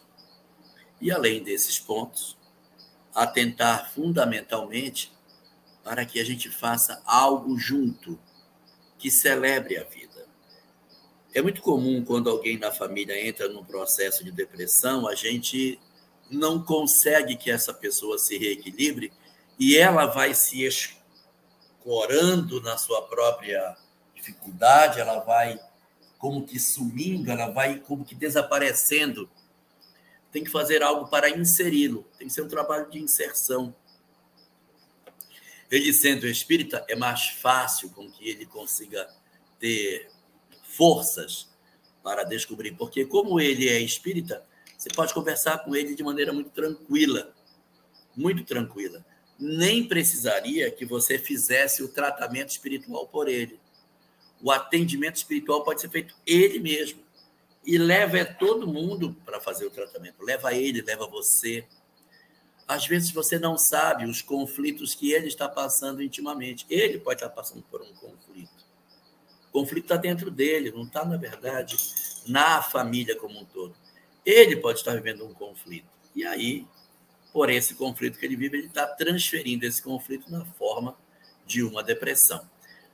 Ir à casa espírita para que ele possa se ser trabalhado espiritualmente é muito bom. Então, aqui, resumidamente, primeiro, amildar a reunião do Evangelho no lar. Dois, cuidar para que nas nossas conversas não exista tanta coisa negativa, tanta coisa pesada. Três, procurar o terapeuta para que ele dê a medicação. E o quarto é o início de um trabalho de atendimento espiritual. Tem que ter um trabalho de atendimento espiritual. Para ele e para você, porque você precisa de fogo também. Ah, mas eu já faço todas essas coisas. Então, fortaleça-se na fé. Fortaleça-se na oração. Fortaleça-se na certeza de que você não está sozinho. Ore com mais fervor. Blinde o seu lar. Chame as meninas de maneira mais efetiva para orar com mais frequência. E chame ele também. Acredite no poder da oração. Acredite no poder transformador que a prece tem para trabalhar as nossas emoções. Não que necessariamente ele vá mudar, mas você poderá ter mais forças para suportar os embates naturais da angústia que ele esteja passando. E pode ser que ele melhore, mas pode ser que ele permaneça nesse estado de espírito. Mas se você estiver forte espiritualmente, você atravessa melhor essa janela de tempo que vai passar, evidentemente, porque todas as dores passam a gente só precisa ter perseverança diante delas. É isso mesmo, Jorge. E não é fácil essa nossa essas experiências. Divina vai trazer para a gente a próxima pergunta, Divina. A próxima pergunta é da nossa querida irmã Ana Paula Barros. Boa noite. Sou estudante da Escola dos Aprendizes do Evangelho segundo o Espiritismo. Desde quando comecei na escola, não sinto mais vontade de beber, ir a festas, barulhos, porque só quero silêncio. Porque quando sonho com desencarnados, só eu vejo e escuto. Então, são duas perguntas, né? A primeira, eu não vi a pergunta, eu vi só ela dizer que desde que ela entrou, ela parou de ter interesse para esses lugares e querer ficar apenas no silêncio. Por que disso?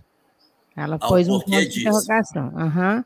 E depois, por que que ela, quando ela sonha com pessoas desencarnadas, eu vejo e escuto.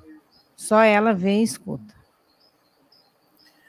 Olha, primeiro ponto aí da questão do porquê que durante esse ingresso no grupo de estudo você perdeu, é porque muitas vezes os estímulos para que a gente vá para determinados ambientes vêm das entidades que nos acompanham. Temos alguns espíritos que nos estimulam a determinadas práticas de lazer. E é exatamente pelo fato de que essas práticas de lazer nos fazem mal, essas entidades elas nos estimulam a viver essas experiências. Quando a gente ingressa numa escola espiritual que nos ensina aos valores do aspecto do que diz respeito ao espírito, nós começamos a perceber, meu Deus, meu Deus, o que, que eu percebo? Que eu posso mudar a minha história de vida. Então, isso é uma coisa até natural. O conhecimento espiritual que se tem vai promovendo naturalmente, sem exigências e, e cabrestos, uma mudança de interesses e de determinadas práticas de lazer que a gente tem. Isso é muito comum. Isso significa dizer que você, compreendendo o que você estudou, decidiu fazer aquilo que aquela mesma instrução que você recebe lhe dizia que era o mais saudável. Com relação à segunda, segunda pergunta, por que, que quando você sonha com os espíritos, você os vê e os ouve? Ah, 21. Não, deixa ela dizer. É isso mesmo? É, é isso mesmo, Jorge. É porque eu falei e o microfone estava aberto. Eu estava aqui escolhendo. Outra ah. pergunta. Ah, tá. Então, se você sonha com os desencarnados, você os vê e os ouve, por que você os vê e os ouve? Porque são reais, as comunicações com os espíritos são reais. A gente, quando sonha com nossos entes queridos que já partiram, eles falam conosco, a gente tem até a compreensão de que desencarnaram. E dizemos assim: Mas, pai, o senhor já desencarnou. Como que o senhor está aqui? Como que eu estou falando com o senhor? Então, essa, essa compreensão de que existe vida após a morte, ela acaba trazendo para nós uma percepção muito clara de que os espíritos são desencarnados, mas eles estão falando, estão sendo vistos, conversando, que eles são pessoas reais. Então, você sonha com espíritos que já desencarnaram e eles estão conversando, eles estão falando porque eles estão vivos, só quem morreu foi o corpo. Os espíritos continuam vivos e, portanto, são plenamente possíveis de serem ouvidos e serem vistos do lado de lá.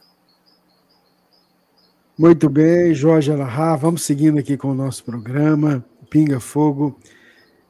A próxima questão é, é a seguinte: como orar por alguém que está em erro?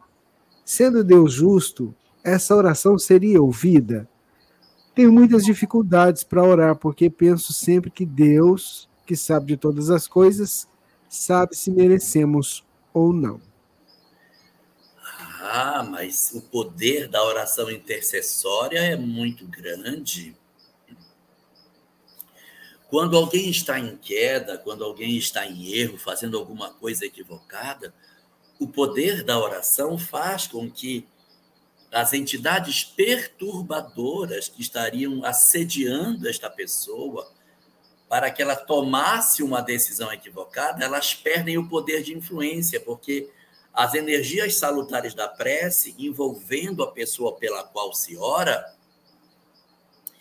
diminui as energias que vinculam as mentes perversas com a daquela pessoa que queremos ajudar. Então, dissolvem-se os vínculos espirituais e o indivíduo fica mais livre para decidir com mais acerto daquilo que ele quer. Ao mesmo tempo, as energias da prece favorecem com que os espíritos benfeitores se conectem a nós. Então, ela tem um duplo objetivo. Ela desconecta os processos de perturbação e facilita a conexão dos espíritos benfeitores. Na hora que ocorre a desconexão, se o espírito está sendo influenciado, a pessoa, ela é intrinsecamente má, a oração desassocia e depois ela vai se reassociar, porque ela pensa assim. Mas se ela não é intrinsecamente má, com a dissolução dos vínculos, ela trabalha com mais compreensão da vida e pode então se vincular aos espíritos benfeitores, que vão ajudá-la a decidir com mais acerto. Orar, interceder por alguém pode mudar os destinos de uma pessoa. Aí você diz, ué, mas Deus sabe de todas as coisas. Sabe sabe, inclusive, que nós temos o poder de ajudar os outros. Eu vou mudar a oração por uma conversa. Você acha que uma conversa com uma pessoa que está equivocada pode mudar a vida dela? Pode. Então, nós devemos fazer, ficar o quê? Calados porque as pessoas estão erradas? Ou devemos chamar e vem cá, não faz isso não, está errado. Conversar com alguém tem o mesmo papel de uma oração intercessória. É a mesma coisa. Se não fosse assim, os pais teriam que ficar calados a existência inteira e apenas assistirem seus filhos tomarem as decisões que quisessem. Orar pelos que sofrem é um papel fundamental de caridade e de comprometimento com relação aos semelhantes. Muito bem, Jorge, ouvintes, internautas, a gente vai seguindo com o Pinga Fogo. Eu queria, antes de fazer a próxima pergunta, dizer a uma internauta, eu vou depois responder seu e-mail, que o que o Jorge falou há pouco aqui no programa de hoje sobre, sobre o desencarne de um filho através de um assassinato, no seu caso de um esposo aí, é a mesma pergunta que você que você traz, né? Essa questão do momento da dor, do sentimento de, de angústia. Eu acho que o que o Jorge falou no programa de hoje também, de certa forma, pode te ajudar a enfrentar esses embates aí, tá? Mas a gente vai mandar uma mensagem para você aqui que escreveu aqui para o e-mail da, da Web Rádio Fraternidade. Divina, a próxima pergunta. É, e eu gostaria de, de falar o seguinte: que quando a gente faz as nossas preces, é né, como a gente é, estivesse ajudando alguém que as pessoas falam, ah, essa pessoa não precisa, né? Mas a gente faz a nossa parte, né? E Deus, né, que é extremamente justo, ele, né, é, com certeza vai direcionar o necessário, né, para aquele que a gente intercede, né? E é, a pergunta é da. Inclusive, Divina, até você fazer a pergunta, vocês podem fazer prece para o Rubens, para a Divina. para ela Elahá também precisa ou não? Não precisa, não, né? Podem orar, coloca a gente aqui nas preces de vocês. Como diz o Jorge, a prece intercessória tem uma força muito grande. Pode fazer, Divina. Com certeza. É, a próxima pergunta é da, acho que é Pamela Fantin. Acho que é isso. Olá, Jorge Elahá. Sou de Sinopes. É Sinop, né? Mato Grosso. O que o Espiritismo hoje fala sobre o uso de embriões em estudo de células tronco? Pesquisei um pouco e achei muitas contradições sobre o tema. Ela quer que você fala sobre isso. Ok. Bom, o primeiro ponto que a gente tem para considerar sobre a questão dos embriões congelados é que, no dizer da doutrina espírita, o processo de vinculação do espírito com o corpo se dá no horário da fecundação. Então, como seria isso? Eu tenho Meu Deus, meu recurso didático? Eu tenho aqui o óvulo e tenho o espermatozoide. No momento em que o espermatozoide penetra o óvulo, ele, entra, ele deixa a cauda do lado de fora, entra só aquele núcleo, aquela cabeça do espermatozoide, entra, se junta com o núcleo do óvulo e forma um ovo. Na hora que acontece a fusão dos dois núcleos, Nesse momento ocorre um fulcro de energia que atrai o espírito e promove o processo de conexão do espírito com o ovo fecundado. Então a gente vai ter aí dois fenômenos que são diferentes: fecundação e concepção. O que é fecundação? É o encontro físico do espermatozoide com o óvulo. Eles se encontram e se fundem. Isso chama-se fecundação. E o que, que é concepção? É a hora que o espírito se assenhora do material genético. Para a doutrina espírita, a concepção, ou seja, a entrada do espírito no cenário, acontece na fecundação. Na hora que juntou os dois, tchuf, o espírito se vincula. Por que, que eu estou dizendo isso? Porque você falou que encontrou algumas contradições. Então, antes de tratar das possíveis contradições que você possa ter visto, porque eu já achei algumas também, mas não são obras que a gente possa dizer que são obras seguras. Mas o que a gente tem de obra segura é que é na concepção que o espírito se vincula. E eu vou provar por quê. 30 horas depois da fecundação, esta célula ovo ela vai se dividir em duas. Ela vai dar origem a duas. Se não tiver um espírito vinculado desde o começo, quem vai orientar a, a, a divisão celular? Então ele vai dividindo, dividindo, dividindo. Quando ele está com aproximadamente oito dias, ele já não é mais nenhuma célula, ele já é um monte de célula pequenina, parece uma amora muito pequena. Então chama-se de mórula. Mórula é o diminutivo de amora. Então a mórula é aquele monte de célulazinha que estão ali já da divisão celular que aconteceu nesses oito dias de fecundação, após a fecundação.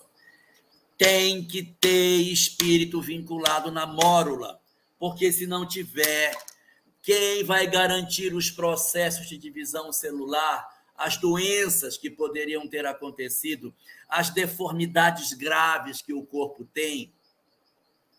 Então, não tem jeito. A fecundação acontece e a concepção tem que ser ali, naquela hora. Porque senão, oito dias depois, eu vou dizer, gente, eu acho que eu vou bem ali encarnar num corpo que se formou, eu vou lá dar uma olhadela como é que estava, está bom. Já tem tanta divisão celular, já tem tanta célula criada e não tinha ninguém para orientar. Então, negativo. A concepção é que determina, perdão, a fecundação é que determina a vinculação do óvulo numa chamada concepção. Agora, pode acontecer uma fecundação e não ter concepção. O ovo se forma, ou seja, o espermatozoide penetra o óvulo, forma o ovo, mas nenhum espírito se apresenta. Então a mulher, ela tem um ovo aqui fecundado. Que vai acontecer? Não tem ninguém para gerir a multiplicação celular. Não tem nenhum modelo organizador biológico para organizar o corpo. Então, como não tem ninguém para organizar, vai nascer o quê? Não vai nascer uma pessoa, não vai nascer, nasce uma massa de carne, que a ciência chama de mola idatiforme. Idatiforme começa com H, H-I-D-A TI forme, idatiforme. Então, mola idatiforme é uma massa que se gera dentro do útero das mulheres, tem placenta, tem tudo, mas não tinha modelo organizador biológico, não havia espírito vinculado. Então, ela se multiplicou, vou usar uma palavra forte, se multiplicou aleatoriamente e gerou um negócio lá. Sai uma massa de carne. Se você entrar na internet, você vai ver o que é mola idatiforme. Então, isso é mola, e quando tem o espírito vinculado, nós temos fecundação e temos concepção, e aí vai desenvolver. A sua pergunta é sobre embriões congelados. Os embriões congelados têm três situações que podem acontecer com eles. Primeiro, o cientista leva o óvulo para o laboratório, traz um um espermatozoide para fecundar, promove a fecundação em laboratório, fecunda, mas nenhum espírito se vincula. Isso pode acontecer. Acontece a fecundação, mas não acontece a concepção. E aí, o que vai acontecer? Os cientistas olham no laboratório e ficam observando a multiplicação celular. E eles sabem que quando existe uma multiplicação celular que vai dar certo, no organismo humano, ela é toda ela é toda parelha. Metade de cima é igual a metade de baixo, metade da esquerda é igual a metade da direita. Divide bem certinho, um amorzinho, sabe?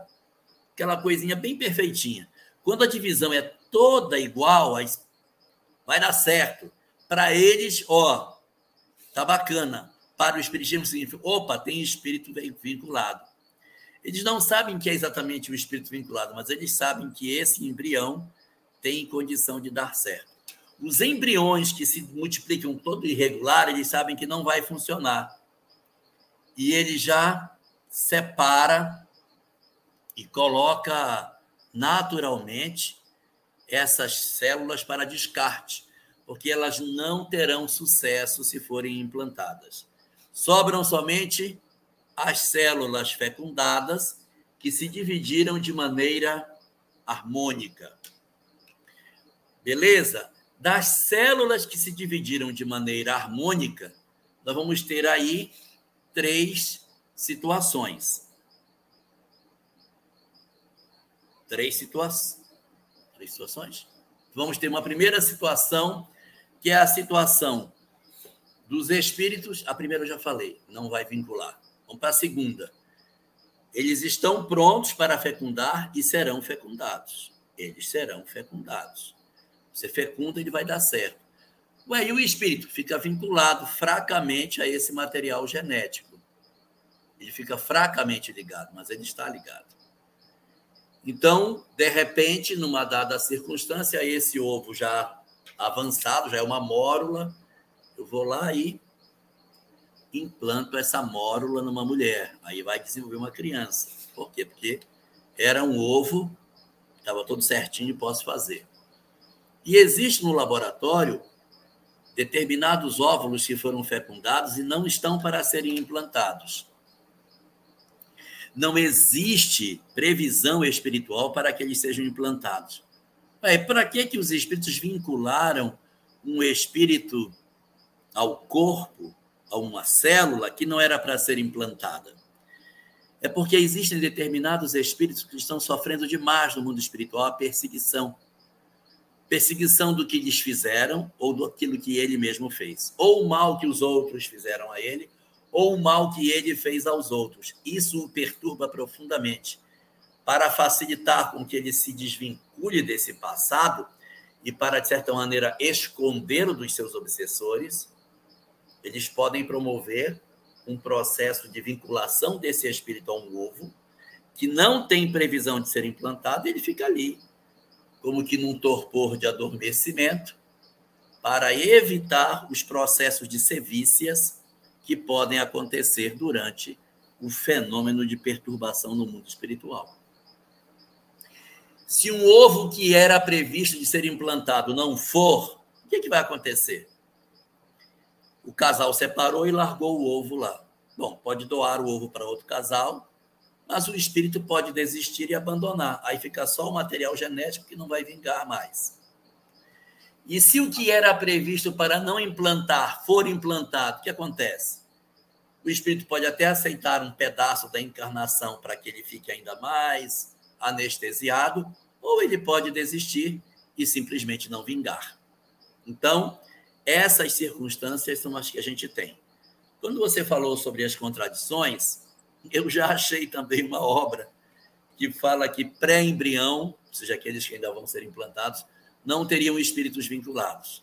Essa posição eu encontrei em uma obra, não é uma obra, digamos assim, conceituada, ela não tem uma, uma participação efetiva no arcabouço doutrinário espírita, mas existe, eu conheço uma obra que fala isso, que o, o pré-embrião não tem, só que essa, pergunta, essa posição ela não responde o essencial. O essencial é quem organizou então a reprodução celular nos dias que antecederam a fecundação? Porque, pelo que está sendo dito, o espírito vai se vincular lá pelo 12 dia de gestação. Quem orientou a divisão celular nos dias anteriores?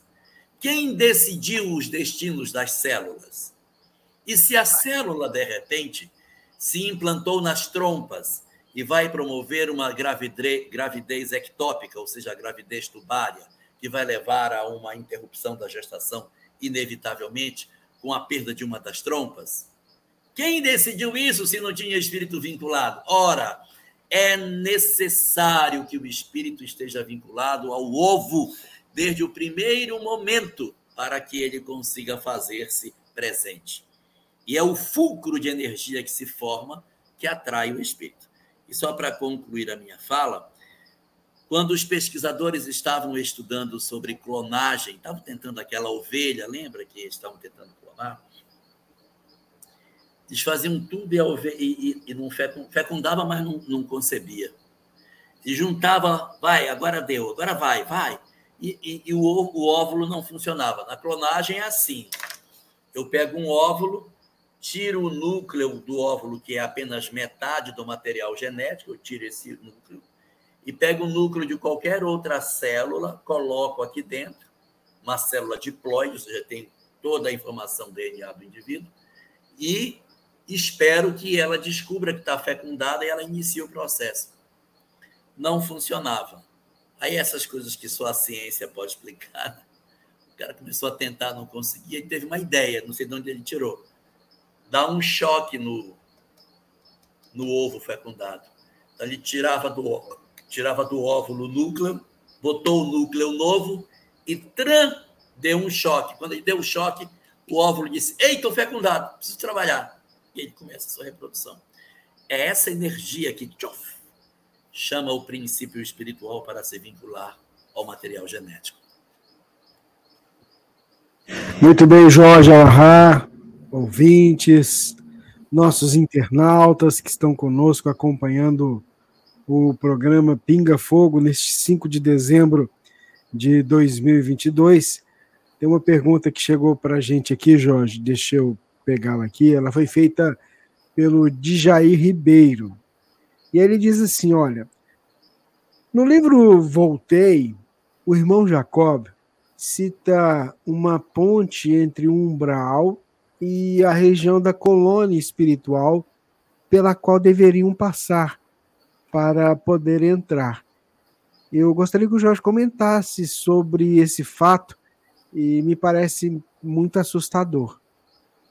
O que a gente pode dizer para o Djair? Olha, Djair, o mundo espiritual ele tem muitos caminhos para se chegar aonde se vai. O caminho que eles escolheram para levar essa equipe dessa vez tinha essa ponte.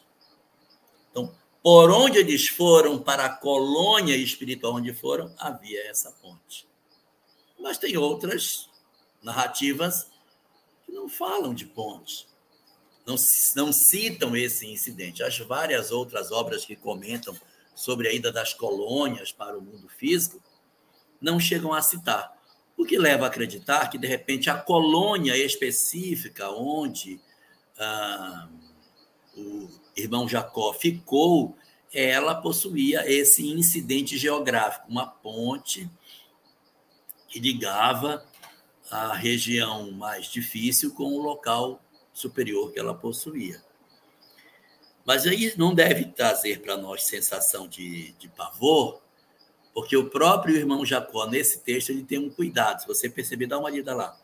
Ele diz assim: atravessaram a ponte e, olhando para baixo, ele viu seres hum, dantescos, entidades deformadas, verdadeiros monstros, os quais não estou autorizado a descrever.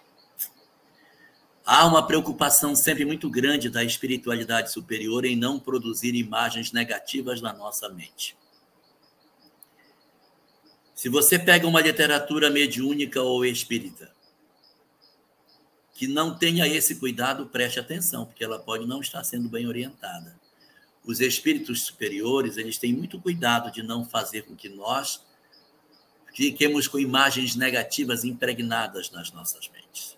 Então, dessa parte da obra, irmão Jacó alerta entidades monstruosas que ele não estava autorizado a descrever, para que não trouxesse essas imagens negativas para nós.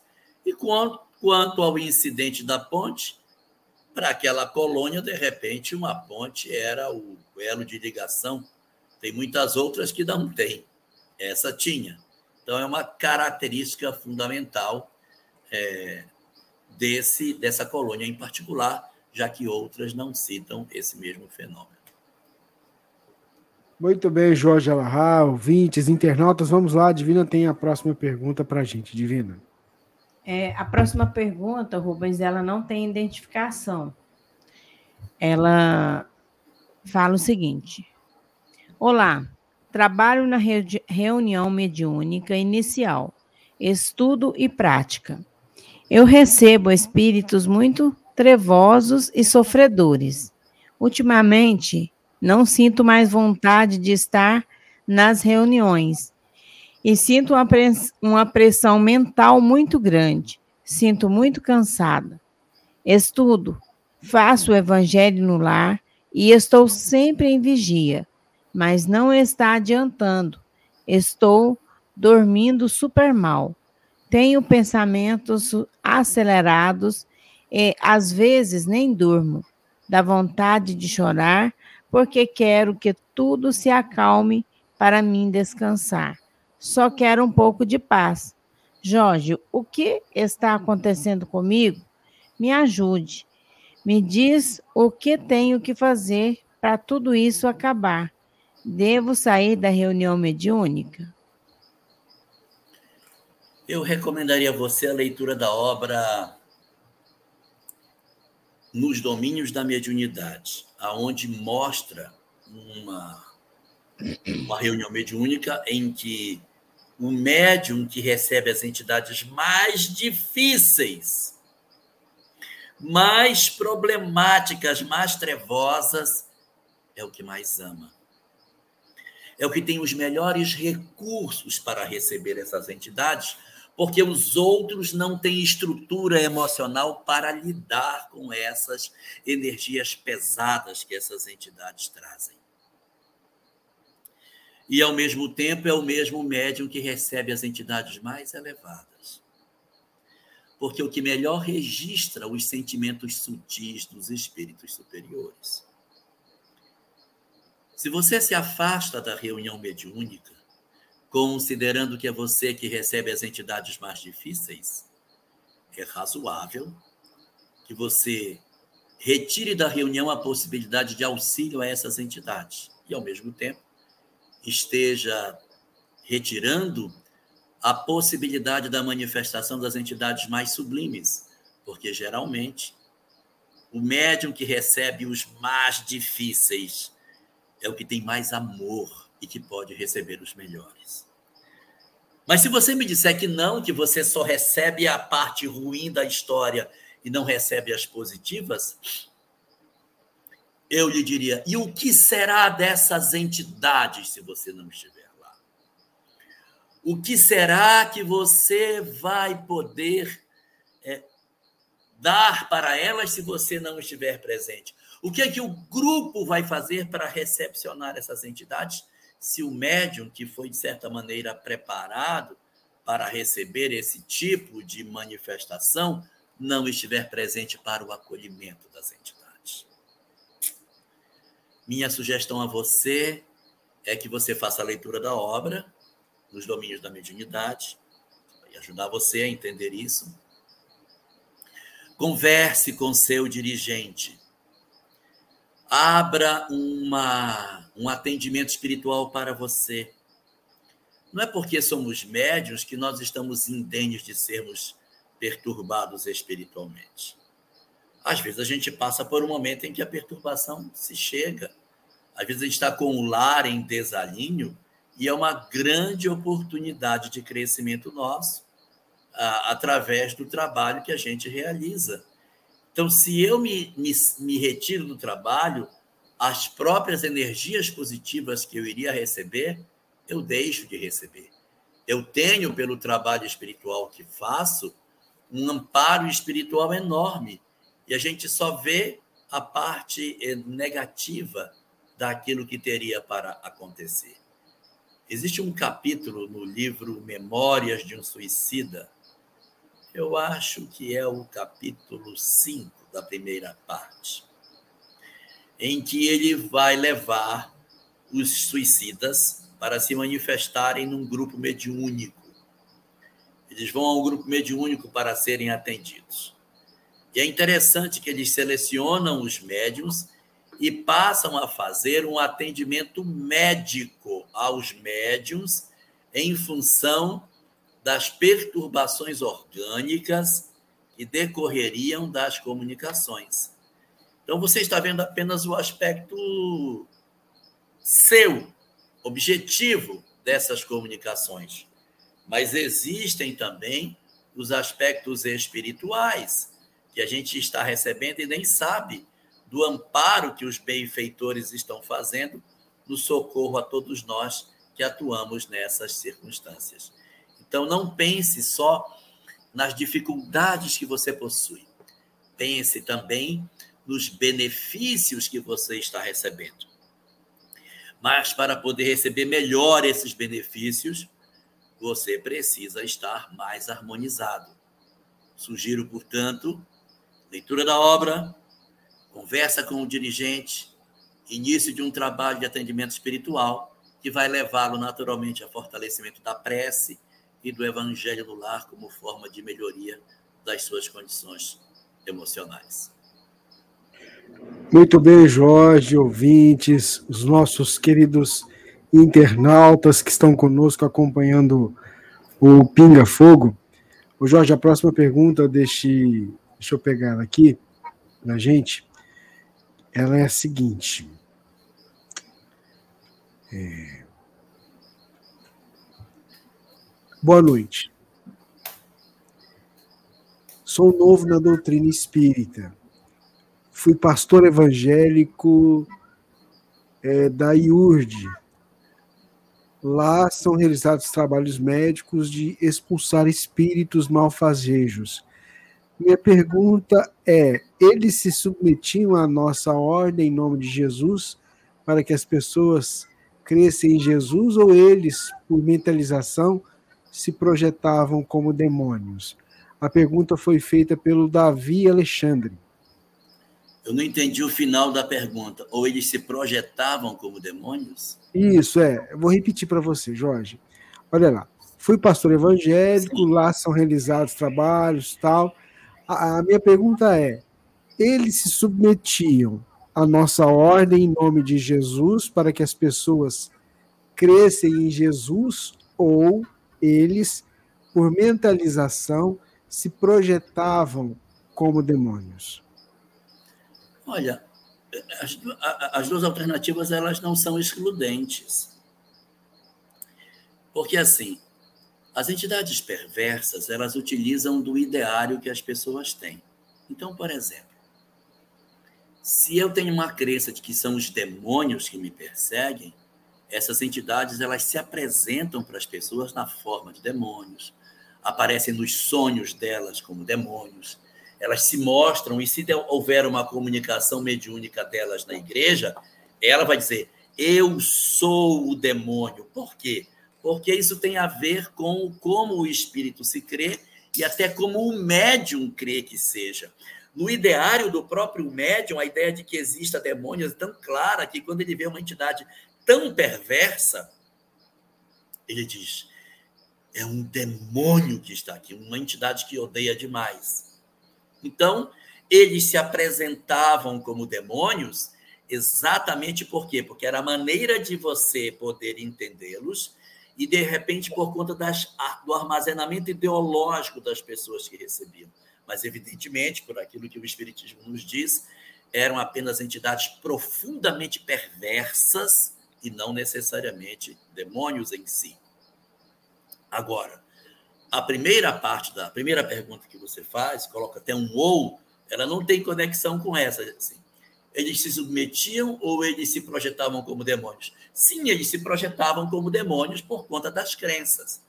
E eles obedeciam não necessariamente ao grupo de encarnados, mas aos espíritos que fazem a tarefa de socorro da igreja. Porque quem está fazendo o trabalho de, entre aspas, expulsão dos demônios, está fazendo um trabalho de desvinculação obsessiva, não são os encarnados. São os espíritos que são os diretores da igreja. São essas entidades que comandam o trabalho. E aquilo vai acontecendo exatamente para o fortalecimento da fé, para a certeza que é sim possível exercer um papel dessa natureza e essas entidades elas atuam promovendo a desvinculação obsessiva de maneira muito evidente. Então, respondendo à sua pergunta, se eles obedeciam ao nosso comando, eles obedeciam o comando dos espíritos que tocavam o trabalho, utilizando os pastores como instrumentos para realizar a tarefa. E se eles se apresentavam como demônios, se eles se apresentavam assim, sim, se apresentavam para poder se fazerem mais perceptíveis e por conta das imagens que os próprios fiéis tinham de como seria o mundo espiritual, eles tanto se aproveitavam da ideia das pessoas, como o próprio médium representava na forma de um demônio os espíritos perversos que tinham a chance de conhecer. Muito bem, Jorge Alahá, ouvintes, nossos internautas. É, o tempo vai passando, a gente nem vê, né? Vamos caminhando para o final do programa. Eu queria pedir para você se preparar para fazer a nossa prece. A gente hoje teve muitas questões relacionadas à perda de entes queridos, às vezes de forma trágica, às vezes de uma forma ainda não compreendida por nós em função da, da nossa, vamos dizer assim, ignorância diante das leis de Deus. Mas eu queria também aproveitar esse momento para que o Jorge também pudesse incluir nessa prece que ele vai fazer para a gente hoje uma súplica ao alto em favor de cada um dos nossos irmãos que enfrentam dentro de si essas dores, dores que tocam no fundo mesmo da nossa alma e que às vezes a gente fica sem forças para continuar a caminhada. Eu tenho certeza que a espiritualidade amiga que, que nos ajuda nesse trabalho e aproveita esse momento de prece, vai ao seu encontro, vai te envolver, vai te fortalecer para que você continue a trajetória. E aquele ente querido que fez a sua passagem, tenhamos a certeza também que ele receberá as vibrações de amor que saem dos nossos corações. Jorge, é com você. Então vamos orar.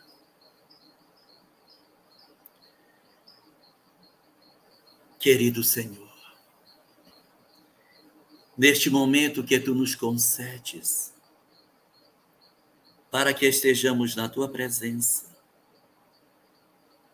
a fim de recolhermos o benefício das tuas bênçãos sobre as nossas vidas. Nós queremos te dizer, Senhor, das nossas profundas tristezas, da nossa angústia,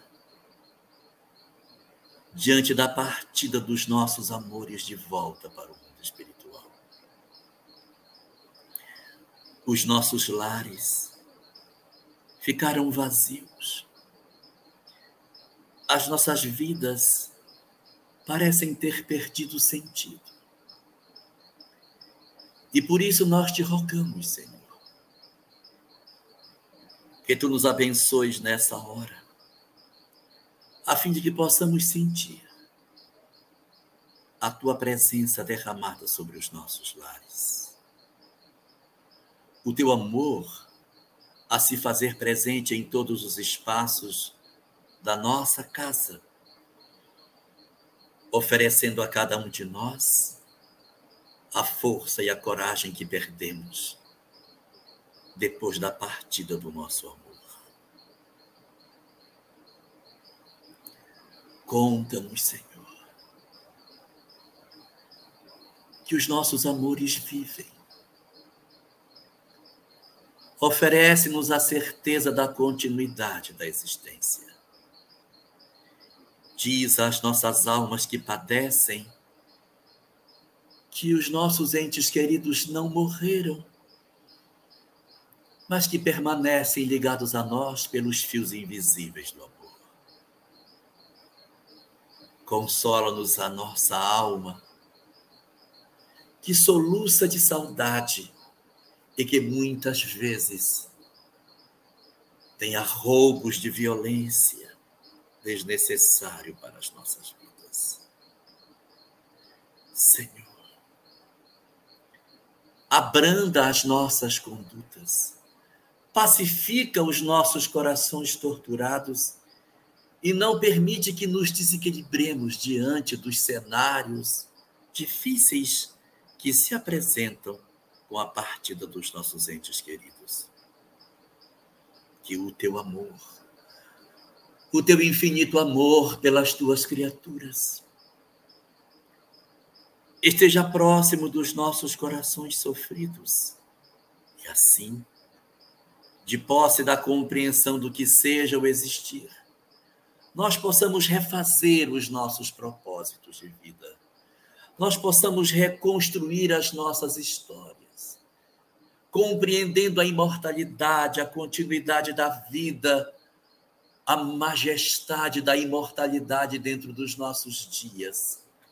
Que através desses instrumentos nós consigamos vencer a depressão que nos vitima, o amargor que nos roubou o sonho da vida e a tristeza profunda que apagou dos nossos olhos o prazer de viver. Conta-nos, Senhor, que os nossos filhos continuam vivos. Dize-nos que eles nos visitam. Acerena-nos o coração, sabendo que eles nos visitam nos sonhos e que nós encontraremos com eles sob a tua bênção e a tua infinita proteção. Senhor, ajuda-nos nesse momento, para que, mesmo diante das nossas dificuldades mais profundas, nós tenhamos a certeza da tua bênção, da tua presença sobre todos nós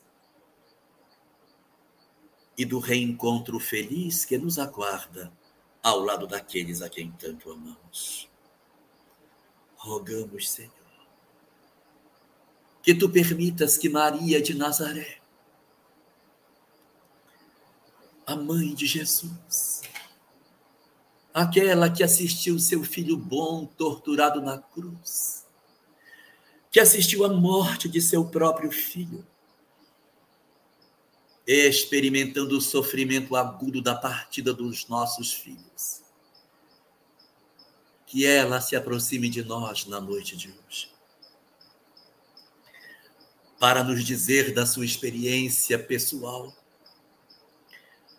Ao reencontrar seu filho vivo, a dizer que a vida continua. Permite, ó Senhor, que Maria de Nazaré traga alento para os nossos corações que as emoções que ela viveu ao saber do retorno de seu filho depois da morte, venha consolar a minha alma também da certeza de que a vida continua. Que as inúmeras demonstrações que a doutrina traz, nas páginas das cartas consoladoras, abrandem em nós a saudade e a incerteza oferecendo-nos em contrapartida a convicção de que a vida continua a despeito das nossas dificuldades. E é por isso, Senhor, mergulhados na crença que tu nos ofereces, que nós te pedimos que abençoes os nossos filhos que partiram, que abençoes os nossos cônjuges, os nossos pais que todos os nossos amados recebam o nosso amor. Que eles possam ser alcançados pelos nossos pensamentos, para lhes dizer que temos saudade sim, que temos tristeza sim, que temos lágrimas sim, mas temos certeza no amanhã, que sabemos de suas existências e que sabemos do nosso encontro reservado para os dias que virão. É dentro desta perspectiva, Senhor, que nós te rogamos que tu nos abençoes, que nos apontes rumos para iluminar de novo as nossas existências, para trazer o colorido que partiu das nossas vidas quando a morte adentrou os nossos lares. Ensina-nos, Senhor a procurarmos a leveza nos nossos dias para facilitar o nosso encontro com os nossos amados. E dize-lhes, conta-lhes, que em nada o nosso amor mudou depois das suas partidas, que os nossos corações ainda pulsam por eles do mesmo jeito e que aguardamos ansiosos, mais serenos, a oportunidade de retomá-los nos braços para dizermos que os amamos. Que tu estejas conosco, Senhor,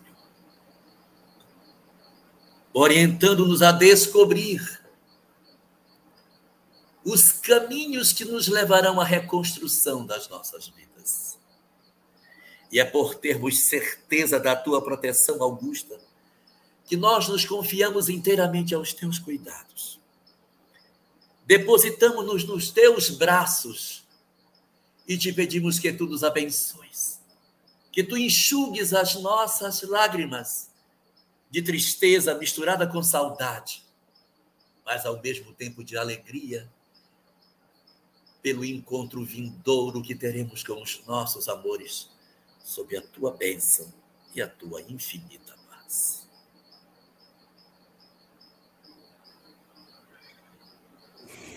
Muito bem.